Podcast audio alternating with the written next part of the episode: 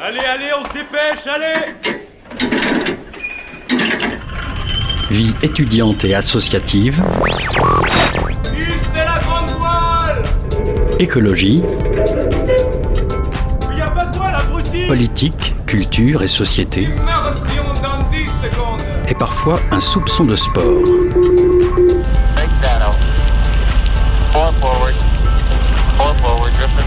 Tout le monde est à son poste Du lundi au jeudi, 18h-19h, le sous-marin, la quasi quotidienne d'infos de Radio Campus Angers. Il est 18h02 sur Radio Campus Angers. Bienvenue à bord du sous-marin. Au programme de ce soir, en première partie d'émission, on reçoit trois invités. Mélanie Pasquet, Alix de Bourmont et Hélène Gay viendront nous parler de la nouvelle exposition collective qui débute demain, vendredi 14 avril, au village d'artistes de Rabelais-sur-Layon, Memento Mori, Memento Bibere. En deuxième partie d'émission, on réécoutera une, interview faite par Mathilde sur une autre exposition, Météorite entre ciel et terre, présente au Muséum d'histoire naturelle d'Angers. Vous retrouverez aussi la nouvelle chronique de Louis, ainsi que le portrait d'une service civique du Maine-et-Loire. Radio Campus Angers en immersion dans le sous-marin, on est parti pour une heure ensemble.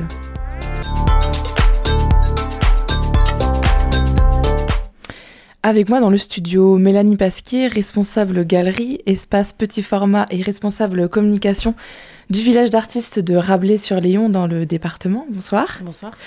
Alors vous proposez une exposition collective Memento Mori, Memento Bibere qui débutera demain, vendredi 14 avril. Deux des artistes qui, expo- qui exposent pardon, sont présentes avec nous euh, également ce soir, Alix de Bourmont et Hélène Gay. Bonsoir à, à toutes les deux. Bonsoir. Souviens-toi que tu vas mourir, c'est la traduction littérale du nom de l'exposition en latin. Je le rappelle, Memento Mori, Memento Bibere. Alors au premier abord, euh, la thématique peut paraître sombre car ça évoque la mort. Ça peut être une vraie source d'angoisse chez certaines personnes, mais vous rappelez tout de même que c'est un sujet qui est très largement abordé euh, dans l'art en général. En choisissant euh, ce thème, est-ce que vous aviez la volonté de le réactualiser et de l'adapter, si je puis dire, à l'année 2023 Alors euh, oui et non. En fait, euh, cette idée, elle est partie, euh, elle a été trouvée. Enfin, ce- cette idée thématique, elle a été euh, abordée 2020, en fin 2021. Et donc, on sortait d'une période assez, Covid, oui. voilà, c'est Mm. ça, où il y avait la mort, ou la peur de la Mm. maladie qui était assez présente. Et on a eu envie de, de parler de ça, de ce qui, voilà, de ce qui, ce dans quoi on baignait, et, euh, et en même temps de voir de quelle manière les artistes d'aujourd'hui abordaient euh, cette, euh, c'est- un classique quand même, oui. le memento mori, les vanités. Mm. Euh, de quelle manière ils pouvaient euh, se l'approprier pour qu'un artiste qui ne travaille pas là-dessus euh, pouvait proposer une, une chose, euh, une nouvelle chose, ou des artistes qui travaillent euh, régulièrement avec cette thématique, voilà, de pouvoir les montrer vraiment dans cette exposition. Mm. Ce qui est intéressant aussi, c'est que la traduction française n'évoque pas euh, l'idée de la vie, hein, que vous voulez aussi mettre euh, en avant. On peut pourtant sous-entendre en lisant le terme latin bibéré, mais la traduction française euh, ne le dit pas. Qu'est-ce qui intéressait justement le village artiste dans cette dualité mort-vie? Euh, euh, comment dire? Euh, On a souhaité mettre, en fait, apposer ces deux choses, Memento Mori et ajouter Memento Vivere, pour, euh, pour justement évoquer un peu plus le côté carpe diem. Voilà, pas qu'il y ait que du symbole, l'allégorie de la mort, avec euh, des, vraiment des choses qui rappellent la mort vraiment en elle-même. C'est aussi à côté euh, voir d'autres choses, euh, la couleur déjà, les oiseaux, d'autres choses qui, voilà, qui montrent que la vie vaut le, vaut d'être vécue pour ce qui s'y passe vraiment, pas en se rappelant de la mort euh, forcément. Est-ce Mm. que c'était une touche d'espoir que vous vouliez donner Oui. euh, Mm, je pense, ouais. Mm. Mm, mm. Ça me fait penser euh, à l'affiche de l'exposition que vous avez euh, juste ici. Alors on trouve euh, 10, ima- 10 images différentes, je suppose, qui correspondent aux 10 artistes Oui. euh, qui sont euh, présents et présentes. Euh, Il y a des couleurs plus sombres hum, qui font écho à la mort, mais on retrouve quand même hein, euh, des couleurs, comme vous le disiez, avec euh, une prédominance de rose, rose poudrée, fuchsia. Euh, Est-ce que euh, vous aviez, pour, pour ces images qui représentent l'affiche, donné un certain cahier des charges aux artistes, ou Alors, ils étaient complètement libres dans leur Pas du tout. Alors euh, en fait, c'est très drôle parce qu'il se trouve que le- la couleur rose est ressortie. Euh, Individuellement, ils avaient mis. euh, Voilà, il y a vraiment euh, cette touche de rose qui, qui est revenue très très souvent, et le noir. Mm. Et je trouvais ça, enfin voilà, on trouvait ça intéressant de le noter et de, de le, mettre en avant sur, sur l'affiche. Mm, mm. Alors pour, pour préciser encore plus l'affiche, beaucoup d'images représentent des crânes, en tout cas des visages et quelques animaux aussi. on en parlait, enfin vous l'évoquiez tout à l'heure, moi j'ai aussi spontanément pensé à l'idée des vanités, notamment avec, avec les crânes qui rappellent cette fragilité de la vie. Est-ce que vous aviez envie de ces marqueurs forts sur cette affiche pour que ça parle au grand public ou encore une fois ce sont les artistes qui d'eux-mêmes ont mis cette image à la vue par rapport à la thématique mmh. Alors c'est plutôt les artistes. C'est vrai que c'est revenu assez souvent cette image du crâne. Et, euh, et, voilà. Et là, voilà, de la manière dont ils sont réinterprétés, avec ce rose, avec ces fleurs, euh, euh, voilà, c'est des, c'est chouette, je trouve. Et mmh. on n'a pas l'habitude aussi de voir des crânes. Oui. Et c'était l'idée de jouer avec ça et voilà, d'oser les mettre en avant. Et de montrer que ça peut être très très beau. Artistique. Oui. Mm. Comment euh, s'est faite la collaboration avec, euh, avec les artistes euh, Est-ce que vous aviez des noms en tête ou bien vous connaissiez des artistes qui travaillaient déjà sur cette thématique? Est-ce qu'il y avait une sorte d'appel à candidature entre C'est un appel à candidature au départ. Et en même temps, on n'est pas. Enfin voilà, au, village d'artistes, en fait, on fonctionne de cette manière. Enfin, fonctionne. c'est assez ouvert. C'est-à-dire qu'on peut très bien aller au devant de certains artistes dont on a repéré le travail et qui peuvent correspondre à la thématique ou qui peuvent, euh, enfin, pour une exposition mm. personnelle. Et euh, on reçoit aussi beaucoup de candidatures. Euh, voilà, c'est un mélange de tout ça. Et voilà, parmi toutes ces idées, tous ces dossiers, on en sélectionne. Il y a une commission galerie qui a lieu tous les ans. Et on fait cette sélection pour l'année suivante. Pour les, on fait une sélection pour l'expo collective et une sélection pour les expos personnelles. Mm, mm. Et là, vous aviez eu beaucoup de candidatures. Comment ça s'est passé? Alors là, oui, il me semble qu'on avait reçu une soixantaine de candidatures. Euh, effectivement, ça avait bien matché. Et puis après, bah, il y a vraiment, oui, euh, on a vraiment été vers euh, voilà, les, celles les plus qualitatives pour cette expo. Mm. Alors l'exposition collective comprend donc 10 artistes aux univers et aux techniques bien différentes, du dessin, de la peinture, de la sculpture, du volume, de la sculpture textile et de la photographie. Alix de Bourmont, euh, qui dessine, euh, est, présente et aussi Hélène Gay, euh, vous réalisez plutôt des volumes. mesdames, je vous pose toutes les deux la même question. Comment est-ce que ce thème de la vie, de la mort vous a inspiré pour produire des œuvres Alix de Bourmont? Euh, alors moi j'ai l'habitude de travailler euh, plutôt sur le vivant, sur tout ce qui est, euh, tout ce qui, en fait vraiment tout ce qui est de l'ordre de la nature, aussi bien les animaux que le végétal ou, l'humain. Et je le regarde en général sous un, sous un angle très créatif et très naissant quand on m'a proposé, quand j'ai reçu l'appel à candidature sur ce sujet, je, me suis vraiment posé la question de euh, est-ce que j'y réponds ou pas? Et, euh, ça m'a intéressé de, de, regarder justement sous un autre angle, de, de, regarder différemment ce que je fais habituellement, c'est-à-dire de me, me pencher sur, euh, sur la question du sens finalement, sur quel sens ça peut avoir. C'est vrai que, comment expliquer, ça m'a ça m'a emmené vers euh, la question de la mort et le pourquoi, et, mais aussi euh, vers euh, un, un, regard très positif et mm. finalement vers l'espoir que, que tout ça donne. J'ai pas du tout vu le côté morbide. Pourtant, j'ai fait des crânes moi aussi, mais sur lesquels j'ai brodé du, du, vivant, j'ai brodé du, des végétaux, des animaux. ils sont, ils sont pas du tout. on a la conscience que, que tout ça a été éphémère mais euh, on peut lui donner ce sens quand même très vivant et, continuer à espérer. J'ai plutôt été vers dans ce sens-là. Hélène Gay, euh, votre inspiration? Alors, contrairement à Alix, moi, je ne fais que ça. C'est assez terrible. En fait, je ne travaille que sur les ossements, sur les squelettes. Et je travaille autour de cette thématique terrifiante qu'est la mort. Je ne sais pas, probablement pour apprivoiser quelque chose euh, qui, qui fait, oui, peur, mais finalement, est-ce qu'on doit avoir peur de quelque chose qui va arriver? Hmm. C'est pas sûr. Et peut-être que ça nous permet de mieux vivre après. Et une sorte de fascination. ah bah complètement, oui. Hein. Oui. Et puis c'est d'une. Euh, je travaille énormément sur les squelettes et je trouve ça d'une beauté absolument exemplaire. Enfin, la nature est quand même extrêmement forte.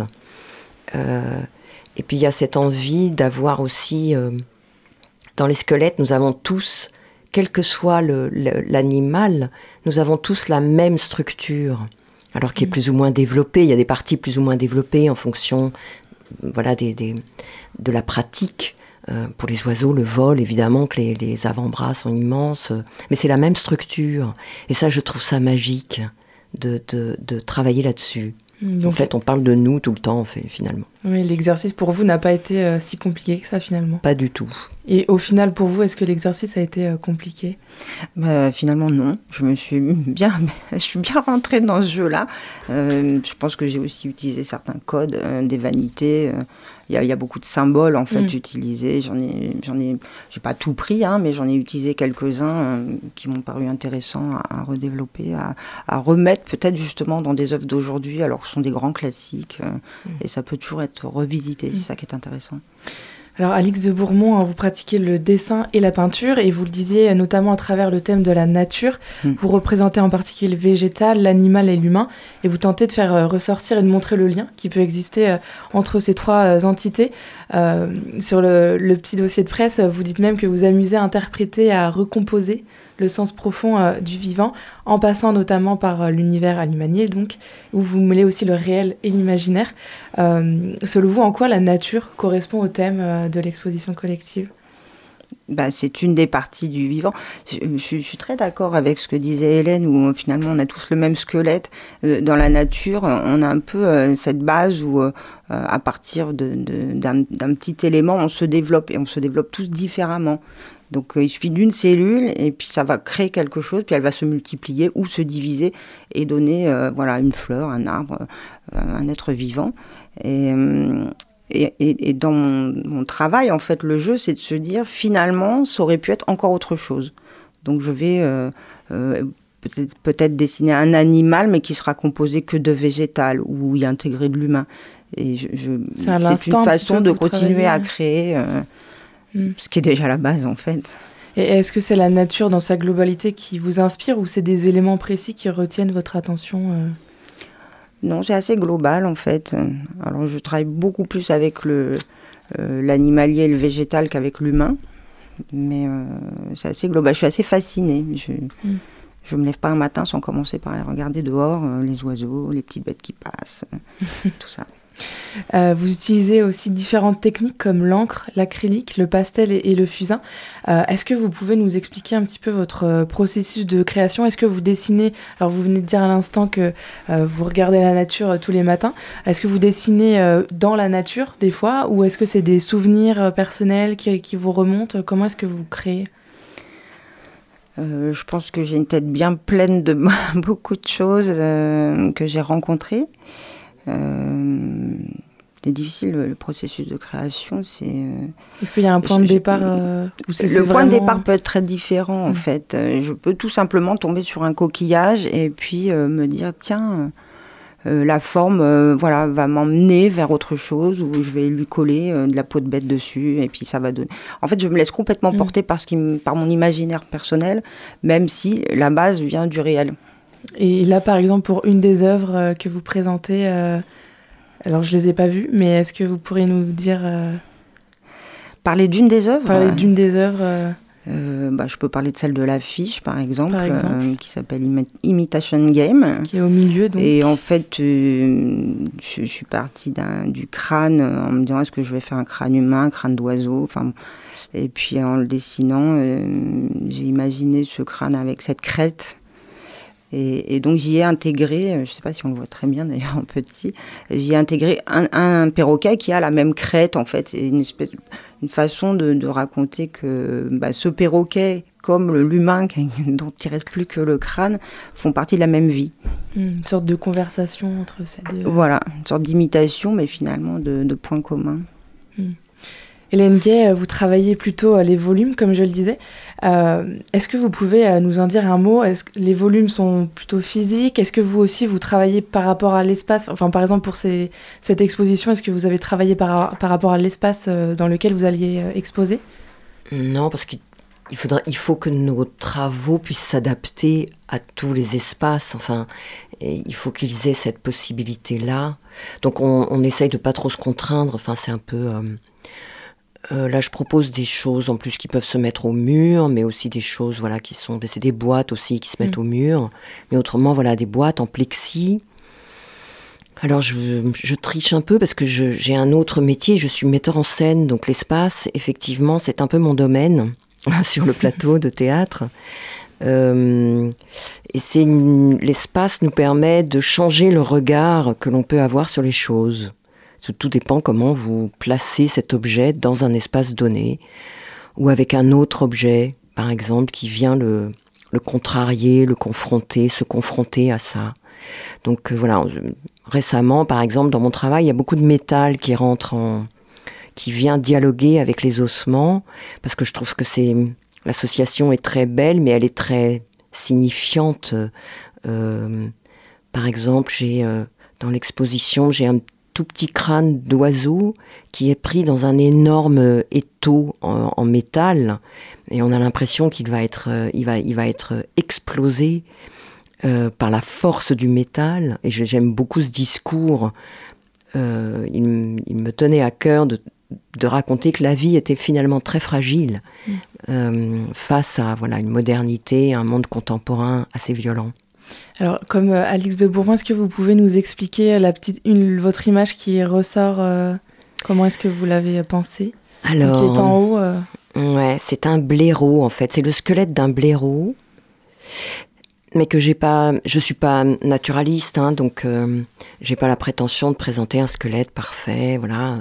Donc en plus, euh, c'est des animaux que je trouve sur le bord de la route, qui sont accidentés, donc leur leur squelette marque les traces de, de cet accident, de comment ils ont perdu la vie. Et j'aime bien, je n'ai pas envie de tricher avec ça. Euh, et je l'ai placé en fait euh, en boule. C'est-à-dire que je il est suspendu dans la boîte en plexi et il est complètement lové dans, un, dans une sphère presque parfaite que créent ses propres os. Donc voilà, Mhm. et autour il y a des, bon, c'est des petites lettres de métal. En fait, pour la- l'anecdote, c'est les, les lettres les anciennes lettres qu'on mettait sur les couronnes mortuaires. Euh, voilà, le métal là était moins fort que le, que le squelette. Comment est-ce qu'on réussit à mettre en valeur des ossements? Parce que vous disiez tout à l'heure que vous aviez une collection, mais peut-être pour beaucoup de personnes, ils ne trouvent pas de beauté. Comment est-ce que vous, artistiquement, vous, vous essayez de le mettre en valeur? Hmm. C'est une question très très enfin c'est- oui, il est difficile de répondre parce que ça dépend vraiment de l'objet. Ça, ça- ça existe, ça devient un objet qui est en plus euh, euh, sublimement beau. C'est très, euh, on a toujours l'impression que ça a été dessiné par un designer.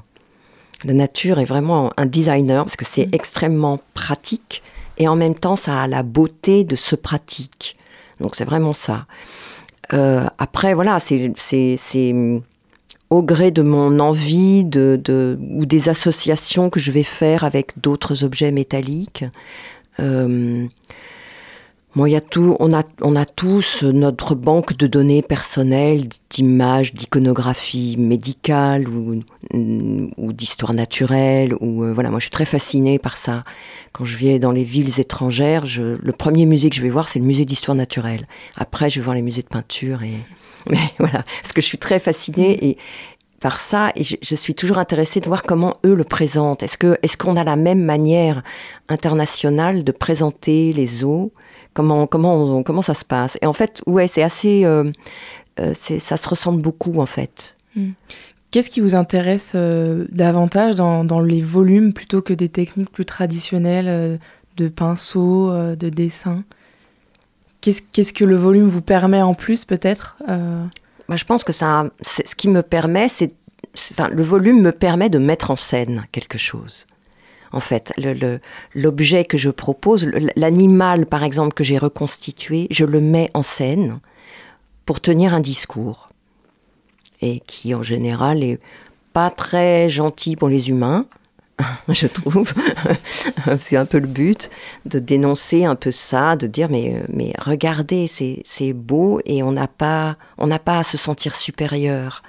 C'est pour ça que j'adore le titre, moi, parce que Memento Mori, c'était, si ma mémoire est bonne, un esclave qui a dit ça à César sur un char qui revenait d'une euh, bataille dont il était victorieux. Et c'est au milieu des acclamations, l'esclave lui a dit Souviens-toi que tu vas mourir.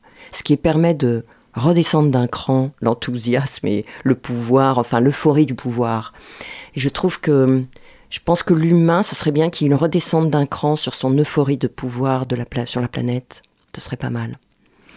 Mélanie Pasquier, comment est-ce que vous avez pensé euh, l'installation euh, dans la galerie euh, pour qu'il y ait une forme peut-être de logique entre les œuvres? Est-ce que vous vouliez qu'il y ait une concordance, un dialogue peut-être aussi? Mmh.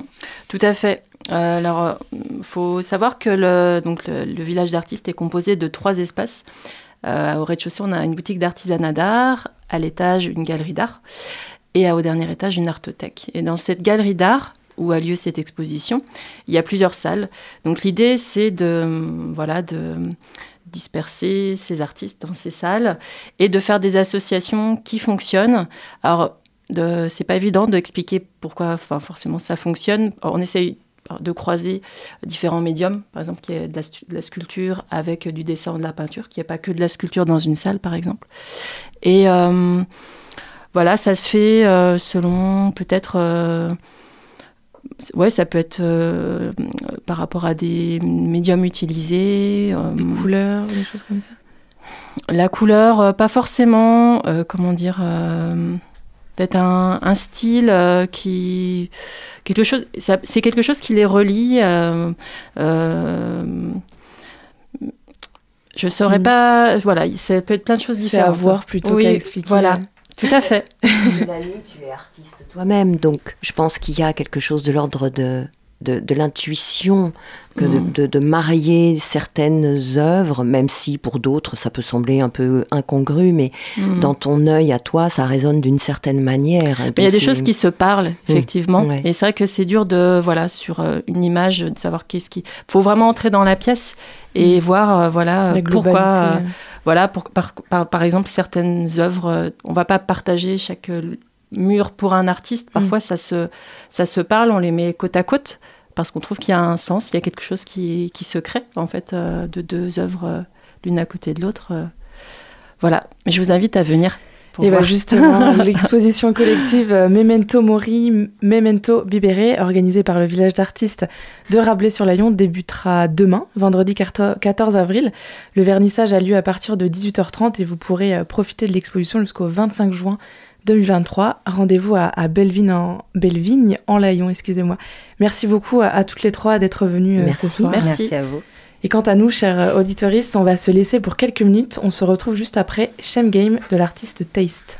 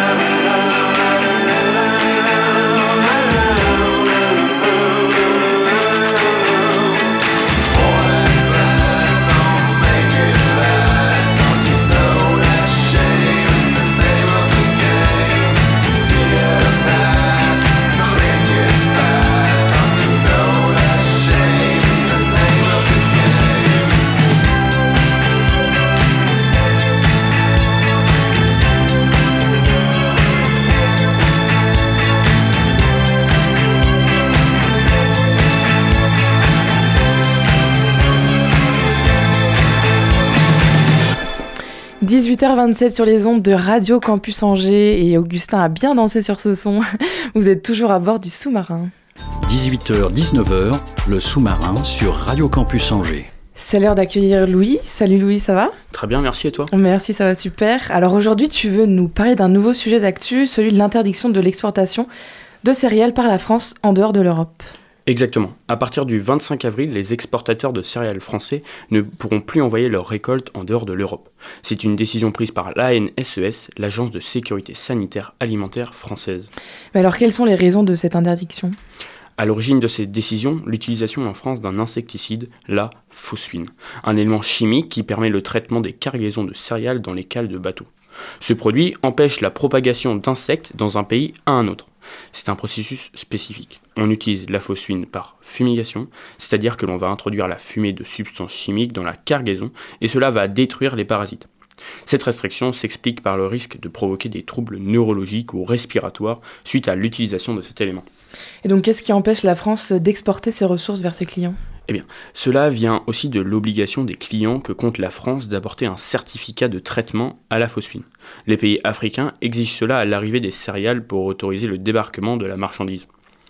Chaque année, c'est près de 11,5 millions de tonnes de céréales qui sont exportées par la France. Avec cette décision, on prévoit la fin d'un partenariat entre les céréaliers français et acheteurs maghrébins, sénégalais et ivoiriens. Cette interdiction amène des répercussions sur d'abord le continent africain, qui ne va pas recevoir ces céréales. C'est par ailleurs ce qu'annonçait Éric Thirouin, président des producteurs de blé et céréaliers français. Ces pays-là vont être en manque crucial d'alimentation. Il y a aussi un enjeu géopolitique, puisqu'avec le recul de la France sur ce type d'exportation, le principal gagnant serait la Russie, premier exportateur mondial de blé. La France est-elle la seule à avoir pris cette décision? Alors, c'est vrai que lorsque cela concerne l'agriculture, on pense rapidement que c'est une décision issue de l'Union européenne. Mais ici, pas du tout. C'est une décision prise par une institution, une institution française, l'ANSES. Elle se voit donc très critiquée, on lui reproche son manque d'analyse du marché et des contraintes imposées par les clients étrangers. Il y a aussi une interrogation sur la capacité de l'agence à décider sur ce sujet, avec une telle importance et sans tenir compte de l'avis du gouvernement et du contexte européen. La situation est donc difficile pour de nombreux agriculteurs exportateurs de céréales. Le gouvernement a cependant annoncé qu'il y aurait des mesures pour continuer l'exportation. Ce choix aura de graves conséquences sur la place que détient la France sur ce marché, aujourd'hui quatrième exportatrice de blé du monde. Reste à savoir si l'agence maintiendra cette conclusion sous la pression du ministère de l'Agriculture et des Affaires étrangères. Eh bien, affaire à suivre. Merci beaucoup Louis et à bientôt. 18h-19h, le sous-marin sur Radio Campus Angers.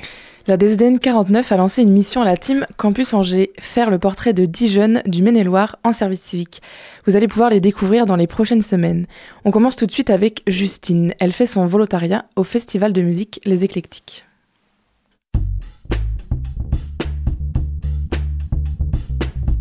Les volontaires. Âgés de 16 à 25 ans, ou jusqu'à 30 ans pour les personnes en situation de handicap, découvrez les parcours, les envies, les ambitions et les engagements des volontaires en service civique du Maine-et-Loire. Une série de podcasts réalisés par Radio Campus Angers, produite par murmure.org et en partenariat avec la DESDEN 49. Je m'appelle Justine, je viens d'avoir 20 ans et je suis en service civique aux actions culturelles pour le festival Les Éclectiques. Ça se divise en plusieurs missions. Euh, il y a une mission qui est plutôt de management et de coordination d'une équipe d'une vingtaine de bénévoles qui ont entre 17 et 21 ans et qui investissent euh, des médias différents. Il y a la radio pendant chaque collection du festival. Il y a un fanzine deux fois dans l'année. Et il y a aussi des mm, médias photos et vidéos on a aussi avec le média radio du coup une émission qui est faite euh, sur euh, scène radio deux fois dans l'année ou quatre fois dans l'année. Je suis plutôt chargée de la coordination de ces jeunes-là pour qu'ils puissent aboutir au projet. Et mes autres missions, c'est euh, plutôt de gérer avec Victor, qui est aussi du coup chargé de médiation et d'action culturelle, tous les projets de médiation qui sont mis en place avec les éclectiques. Il y a pas mal de projets qui sont mis en place du coup avec les EHPAD, avec euh, les écoles de musique, en fait, il y a cinq parcours différents parcours santé, parcours justice, euh, parcours jeunesse, donc avec plein de publics plutôt différents. Et du coup, il y a pas mal de projets qui sont mis en place, genre des tournées dans des écoles de musique, dans des EHPAD, des projets artistiques qui vont du coup à la rencontre de publics qui sont plutôt éloignés de la culture. Pour moi, la médiation, je pense que c'est vraiment faire des ponts entre des acteurs qui sont plutôt éloignés de la culture et le monde artistique en soi, donc plutôt les, les artistes et leurs projets et ce qu'ils proposent. Et du coup, ouais, les mettre en relation avec euh, des personnes, bah, comme je disais tout à l'heure, qui sont euh, emprisonnées, qui sont dans des EHPAD, qui sont dans des écoles, qui sont dans des milieux euh, plutôt précaires et qui n'ont pas toutes les portes ouvertes vers vers la culture, vers là la musique actuelle, vers le spectacle vivant. C'était pas complètement ce que je faisais avant, parce que du coup moi j'ai fait deux ans de DUT Infocom. C'était plus euh, axé ouais, sur la communication et les stages que j'avais fait c'était plutôt de la production euh, de livrables, d'affiches, post Instagram et tout. Ça me fait du bien de m'éloigner de cette partie-là euh, communication pour plus rentrer dans de la gestion de projet. C'est bien plus intéressant je trouve et plus palpable surtout de travailler en mode projet. Je trouve ça aussi plus intéressant et plus motivant donc c'est cool. Moi je suis en service civique jusqu'au 9 juin 2023. Du coup, ça dure 8 euh, mois parce que j'ai commencé en octobre. Et après ça, vu que j'ai vraiment fait la procédure d'année de césure, je suis déjà inscrite dans une école pour faire ma L3. Donc, euh, je vais à Lille pour faire une euh, troisième année de licence médias, communication et culture. Je savais pas forcément que les EC proposaient ça. Et c'est vrai que quand j'ai vu bah, l'offre de service civique, ça m'a plutôt intéressée parce que du coup, je suis attirée par le secteur culturel depuis une bonne année, enfin depuis très jeune, mais je m'investis vraiment dedans depuis une bonne année. Et euh, comme cette année j'ai pris une année de césure, je me suis dit que ça aurait été intéressant euh, de d'avoir une expérience euh, bien plus professionnelle et quelque chose de bien concret. Enfin, qu'en tout cas j'utilise cette année de césure pour avoir quelque chose de concret au final. Et du coup en service civique c'est bah, vraiment top pour ça. Je n'irai pas jusqu'au bac plus 5, je pense qu'un bac plus 3 ça me suffira assez parce que vu que là je suis vraiment dans le monde professionnel et que je travaille, j'aurais, je pense, beaucoup de mal à retourner à l'école. Je pense que j'y retournerai pas très longtemps. Une année sera suffisant. Et du coup, ouais, plus m'orienter vers de la médiation et de la gestion de projet, parce que je trouve ça plus intéressant et je trouve que ça donne plus de sens à ce que je fais que vraiment faire de la communication euh, dans le sens euh, création.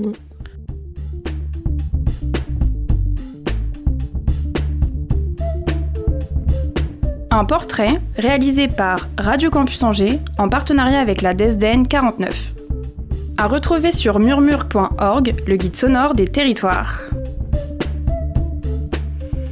Et merci à Augustin d'avoir réalisé ce portrait. Vous pouvez réécouter les portraits de service civique directement sur notre site internet radiocampusangers.com et sur votre plateforme d'écoute préférée. Restez bien à l'écoute du sous-marin, on va se laisser pour quelques minutes de musique. just what we've got. And baby, it's so, so special. I know just what we've got had. And baby, it's so, so special. Baby, it's the way you are. Uh, uh, uh, talk to me. And baby, it's the way you talk. It's the way you make me feel like your girl could get up and fly is so behind.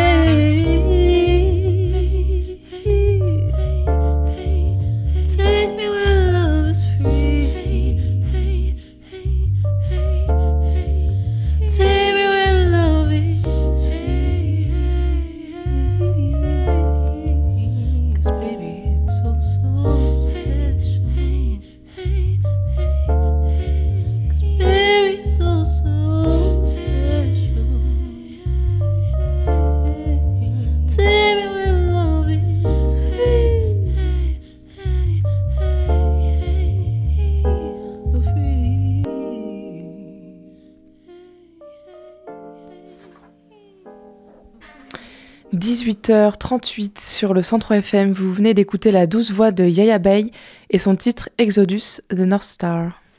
18h-19h, le sous-marin sur Radio Campus Angers. C'est l'heure de réécouter l'interview faite par Mathilde à l'occasion de la nouvelle exposition du Muséum d'histoire naturelle d'Angers, Météorite entre ciel et terre. Ce soir, tu reçois Léo Tessier pour parler de l'exposition du Muséum Météorite entre ciel et terre. Et oui, bonsoir. Bonsoir. Il y a 200 ans, le 3 juin 1822, une météorite est tombée à Angers, euh, dans le quartier de la Doutre, rue Gauvin. C'est dans ce contexte-là que vous avez mis en place cette exposition. Euh, Qu'est-ce que c'est vraiment une météorite? Très bonne question. Euh, une météorite, en fait, c'est une roche. C'est un caillou. Un caillou qui n'est pas terrestre, c'est un caillou qui est extraterrestre, donc un caillou qui vient de, l'espace. Et donc c'est un caillou qui vient d'un morceau de roche bien plus gros qu'on appelle en général un astéroïde. Et cet astéroïde, dans son voyage dans l'espace, il peut parfois croiser euh, notre Terre et il va finir son voyage justement au sol. Et si un morceau de cet astéroïde finit son voyage au sol, on appellera ça une météorite et on pourra donc euh, la ramasser pour euh, l'étudier, etc. Alors justement, c'est quoi la distinction entre euh, météorite, météore et euh, astéroïde? Euh, Donc ça c'est beaucoup de, vocabulaire. En fait l'astéroïde ça va vraiment être euh, le morceau de roche, l'astre rocheux qu'on va avoir dans l'espace, qui peut avoir différentes tailles. Il peut faire quelques mètres comme plusieurs kilomètres. Et puis ensuite, lorsque ce morceau de roche va entrer dans l'atmosphère, il va se passer quelque chose avec les frottements de l'air. Ce morceau de roche va en fait chauffer, chauffer à de températures très élevées. Et plus ça chauffe, plus ça va faire de la lumière en fait. Il va tout simplement briller. Et donc ce phénomène lumineux, on appelle ça un météore. C'est une étoile filante, mais juste plus lumineux. Et puis euh, une fois que ce météore finit sa course au sol, euh, le résidu, ce qui va en rester, le morceau de roche qui a touché le sol, c'est euh, la météorite. Alors justement, comme vous le disiez, les étoiles filantes, ce sont des météorites. Pourquoi on les voit plus à une certaine période de l'année? Pourquoi on les voit plus en août? Alors pourquoi on les voit plus en août? Donc ça, ça vaut essentiellement pour euh, ici, en France. Parce que tout simplement, au mois d'août, en général, il fait plus beau qu'au mois de janvier, comme par exemple aujourd'hui. Donc forcément, le ciel est moins souvent bleu, moins souvent dégagé, et donc on voit bien moins bien euh, le ciel. Et tout simplement aussi, bah, il fait plus chaud au mois d'août, donc on va plus facilement avoir envie d'être dehors à regarder euh, le ciel. Et il faut imaginer qu'il y a des pluies d'étoiles filantes qui ont lieu à plusieurs reprises dans l'année, notamment une au mois d'août qu'on appelle les Perséides et qui est du coup euh, facilement visible sous nos latitudes. Donc c'est pour ça qu'en général on va inviter euh, les gens à regarder le ciel au mois d'août parce qu'on a plus de chances de voir ces étoiles filantes. Mais il y a d'autres pluies d'étoiles filantes au mois de novembre, au mois de janvier, juste que bah, forcément nous en France à cette époque il fait moins beau donc on va moins facilement les observer. Vous avez préservé dans vos collections la météorite euh, tombée il y a 200 ans sur Angers. Comment, comment ça se conserve une météorite? Ça va se conserver en fait comme euh, un objet euh, géologique, comme une roche, comme une pierre. Donc en, général, on va essayer quand même de, préserver euh, cet objet en la conservant dans un milieu euh, où on peut contrôler euh, la température, l'hydrométrie, etc. Donc euh, nous, par exemple, pour la météorite d'Angers, en plus, on la préserve dans une vitrine, tout simplement pour euh, la protéger, pour éviter qu'elle soit manipulée euh, ou pire, euh, volée. Comment est-ce qu'on pourrait anticiper l'arrivée d'une météorite? Ça, c'est très compliqué parce qu'en fait, euh, il faut imaginer que bah, les météorites, notamment celles que l'on peut voir au Muséum d'Angers, elles sont pas très grandes, elles vont faire quelques centimètres. Et donc, en fait, elles proviennent d'objets qui peut-être faisaient quelques mètres lors de leur arrivée dans l'atmosphère. Et c'est bien trop petit pour être anticipé, pour être observé. Parce qu'un astéroïde, euh, c'est pas lumineux, c'est un morceau de roche. Donc, euh, forcément, il fait pas des signaux en disant euh, j'arrive. donc, en général, c'est compliqué euh, d'anticiper leur, leur venue sur Terre. Mais en fait, ce qui peut se passer, c'est que lorsqu'ils sont beaucoup plus gros, on peut peut-être parfois avoir la chance de les observer à travers un télescope, mais c'est très très rare. Donc en général, en fait, on est incapable d'anticiper la chute de météorites.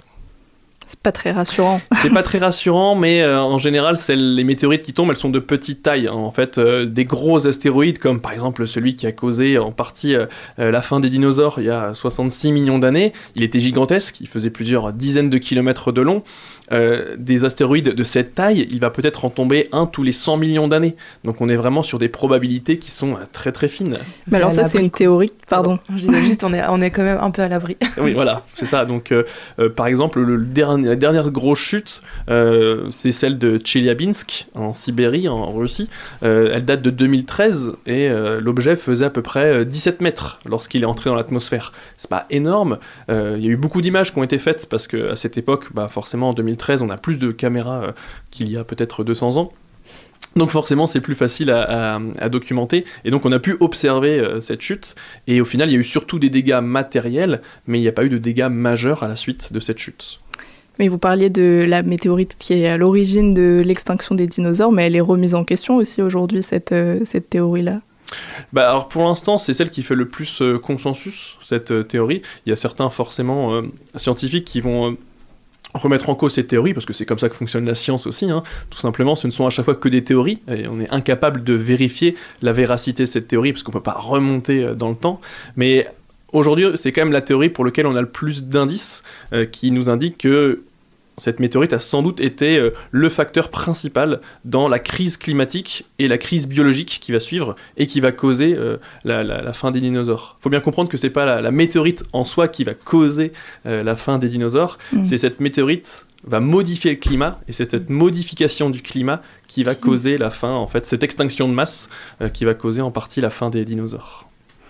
Euh, les météorites ont un rôle scientifique, on peut lire ça sur votre site. Euh, elles sont porteuses d'informations inestimables.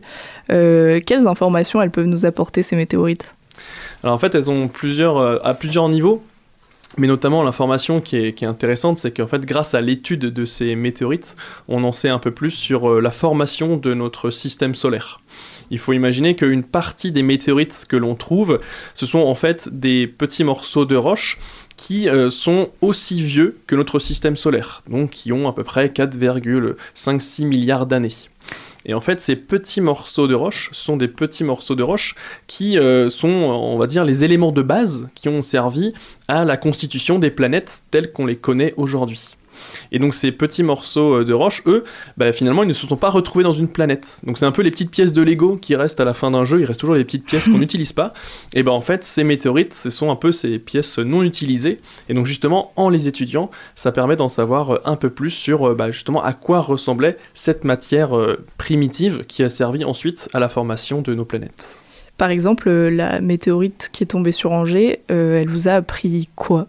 Alors celle tombée sur Angers, c'est pas une météorite qui a euh, été étudiée, on va dire, euh, euh, dans, dans les moindres recoins. En tout cas, elle n'a pas subi une batterie de tests comme d'autres météorites ont pu être étudiées.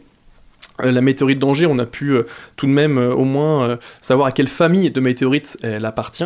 Donc en fait, elle justement, la météorite d'Angers, elle appartient à la famille de ces météorites qui constituent ces morceaux de roches euh, primitifs qu'on appelle donc des, des chondrites, c'est leur nom, c'est un nom de famille de météorites. Et donc ces chondrites, euh, justement, ce sont ces morceaux de roches qui vont euh, tout simplement s'agglutiner pour petit à petit former des planètes. Et donc justement, la météorite d'Angers fait partie de ces roches primitives.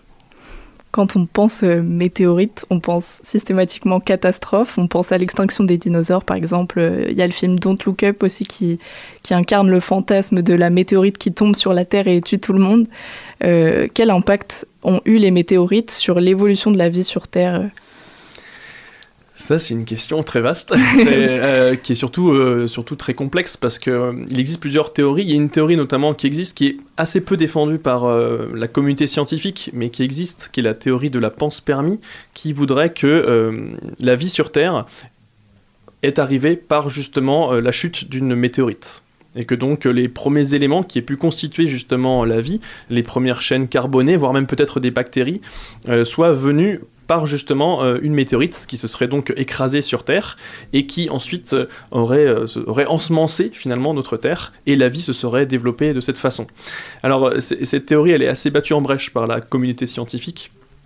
Donc euh, c'est assez compliqué. On imagine aussi que peut-être que c'est euh, à la suite de pluies de météorites que l'eau a pu également euh, venir Oui, sur Terre. Mais en fait, c'est des, des, des thèmes qui sont compliqués parce que forcément, on a peu d'indices pour pouvoir justement prouver ces, ces théories. Mais justement, plus on étudie ces météorites dans, dans, dans bah, tout simplement dans leur moindre recoin, plus on sera peut-être à même de découvrir d'autres informations sur l'origine de la vie, l'origine de l'eau, euh, la formation des planètes, euh, etc., etc. Et il n'y a pas longtemps, on a retrouvé euh, une météorite euh, en Angleterre, la météorite de Winchcombe, euh, qui a, euh, enfin, et l'analyse de sa composition démontrait que qu'elle était très proche de celle des océans terrestres, et ça pourrait euh, confirmer justement cette théorie-là de euh, l'eau, euh, euh, que l'eau sur Terre viendrait de ces météorites. D'autant plus que voilà, on sait aussi qu'il y a de l'eau sur d'autres planètes, euh, que ce soit par exemple Mars, hein, tout simplement à proximité de nous. Donc on pourrait imaginer que justement à la suite de différentes pluies de météorites, euh, la Terre comme Mars ait pu être touchée et donc euh, l'eau ait pu se, se- tout simplement se développer sur ces, sur ces planètes. Et pourrait être habitable potentiellement. Potentiellement, il y a d'autres conditions qui entrent en jeu pour ensuite justement rendre une planète habitable. L'eau en est une, mais il y a tellement de conditions pour que justement la vie puisse se développer que euh, là, on rentre sur d'autres euh, euh, thématiques, ne serait-ce que la proximité avec un soleil, le champ magnétique, la présence d'une atmosphère, etc., etc. Au final, on se rend compte que nous, ici sur Terre, on a quand même beaucoup de chance, parce qu'on réunit beaucoup de paramètres, et il suffit juste de décaler la planète de quelques millions de kilomètres, et on perd justement ces paramètres qui permettent justement d'avoir la, vie sur une planète. Vous expliquez euh, sur votre site étaient, que les météorites étaient considérées comme la vermine du ciel, euh, puisqu'elles polluaient les photographies de nébuleuses et perturbaient les, recherches tournées vers l'astrophysique. Est-ce que euh, notre rapport aux météorites a évolué ou elles sont toujours euh, considérées comme les vermines du ciel? Euh, J'imagine que tout dépend euh, quelle est notre passion. Peut-être que oui, si notre passion, ça va être euh, de photographier des phénomènes euh, beaucoup plus lointains.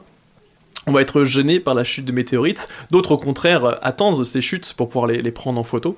Donc euh, tout dépend en fait de ce que, ce que l'on apprécie. Euh, il faut quand même voilà, imaginer que c'est quand même un phénomène qui reste magnifique, un phénomène naturel qui est quand même assez exceptionnel. De se dire qu'un morceau de roche comme cela a pu parcourir des, millions de kilomètres et par un simple hasard, il va rencontrer sur son chemin la Terre pour finir justement au sol, qu'on puisse la retrouver, la ramasser pour ensuite pouvoir euh, euh, bah, tout simplement l'étudier, c'est quand même euh, assez fabuleux. Donc, euh, donc moi je suis plutôt partisan de, de défendre ces météorites. Et en tout cas, oui, après leur image, elle, forcément, elle a évolué depuis le temps parce que il faut imaginer qu'il y a des centaines d'années, on n'avait pas assez connaissances sur les météorites. Donc il y a aussi des croyances qui existaient autour de, de ce- de ces phénomènes. Oui, elles faisaient Mais- peur. Forcément, hein, ça peut faire peur. Une chute, même celle qui a eu lieu en, en Russie euh, en 2013, euh, forcément, comme on ne pouvait pas le prévoir, euh, les habitants ont été très surpris en fait de, de cette chute. Parce que forcément, bah, c'est impressionnant. On a une grande traînée lumineuse, on a ensuite une, grande traînée de, fumée, et puis on va avoir euh, cette onde de choc provoquée par en fait la fragmentation euh, de l'astéroïde dans l'atmosphère. Et cette onde de choc, en fait, c'est- d'ailleurs cette onde de choc qui provoque les dégâts, qui va briser les vitres, souffler les portes. Et ça, forcément, ça a beaucoup surpris euh, les habitants. Certains ont été blessés par des bris de vitres, etc. Donc oui, forcément, ça peut surprendre. Et encore aujourd'hui, une chute de ce type euh, surprendra parce que tout simplement, on ne peut pas les prévoir. Quelle autre fausse croyance euh, on peut avoir sur les euh, météorites Euh, aujourd'hui Bonne question. Quelle fausse croyance on pourrait avoir sur, sur les météorites? Bah, Tout dépend, tout dépend les, les croyances, mais euh, aujourd'hui, on a quand même, voilà, on- sur les météorites, je pense qu'on sait maintenant un peu de près d'où elles viennent, donc c'est plutôt euh, acquis. C'est plutôt par, par le passé qu'on a pu avoir justement. Euh, des, des, des croyances, ne serait-ce que l'expression chère à Astérix, le ciel va nous tomber sur la tête. On est un peu, on est un peu dans ce, dans ce thème-là. Donc euh, forcément, c'était très surprenant. Et puis, euh, mais aujourd'hui, des croyances, euh, en tout cas, j'ai pas en tête là de, de croyances très précises autour de ces météorites, même si ça doit, j'imagine, exister. Alors, avant de se laisser, est-ce que vous pourriez nous raconter un fait insolite qui est expliqué dans l'exposition? Sur les météorites, évidemment. un fait insolite. Euh, bon, il en existe, euh, oui, un que, que j'aime que j'aime beaucoup. euh, c'est autour de, de météorites. Il existe un type de météorites qui ne sont faites que de, que de métal, de, de fer et de nickel. Et il faut imaginer que le fer et le nickel, sur Terre, à l'état pur, ça n'existe pas. En fait, lorsqu'on a du fer qu'on l'utilise pour construire ne serait-ce que les manches de ces micros, on l'extrait de minerais de fer. Donc c'est des oxydes de fer présents dans la roche. Mais du fer pur, euh, ça n'existe pas. Le seul moyen d'avoir du fer pur, c'est soit d'aller au centre de la Terre, soit de trouver des météorites de, fer. Et là, ces météorites de fer, elles sont faites de fer pur. Et il se trouve qu'on a retrouvé, par exemple, dans le trésor de Toutankhamon, euh, en Égypte, on a retrouvé des dagues forgées euh, en fer. Or, à l'époque de Toutankhamon, ils ne connaissaient pas la technologie pour extraire euh, le fer du minerai de fer. Donc, comment ils ont pu forger ces dagues alors qu'ils n'avaient pas cette technologie? Et bah sans doute parce que à proximité de euh, tout simplement bah, en Égypte antique, ils ont dû tomber sur des météorites de fer tombées dans cette région et donc ils ont directement en fait pris ces météorites de fer qui, qui est donc du fer pur, ils l'ont fondu et ils ont pu forger des dagues avec euh, ce fer. Donc moi je trouve ça assez magnifique parce qu'en plus voilà c'est un trésor euh, dédié à un, à un roi, à un pharaon et en plus de savoir que ce fer est céleste, ça rajoute encore une dimension euh, voilà, euh, encore plus sacrée euh, à, ce, à ce trésor de, de Toutankhamon. Eh ben, merci beaucoup. Et pour nos auditeurs, n'hésitez pas à vous rendre au Muséum des sciences naturelles pour voir l'exposition Météorite entre ciel et terre. Merci. Merci à Mathilde pour cette interview et je vous signale que l'exposition est toujours visible au Muséum d'histoire naturelle d'Angers, place bac jusqu'au 7 juillet 2024. Et c'est déjà la fin de ce sous-marin. Merci à toutes et à tous de nous avoir écoutés. Merci à tous nos invités pour leur participation. Merci à Augustin et à la technique, pardon. Merci également à Étienne, notre programmateur musical, et Hugo à la rédaction en chef. Nous, on se retrouve très vite pour le prochain sous-marin. Et d'ici là, bien sûr, n'oubliez pas, les bonnes ondes, c'est pour tout le monde.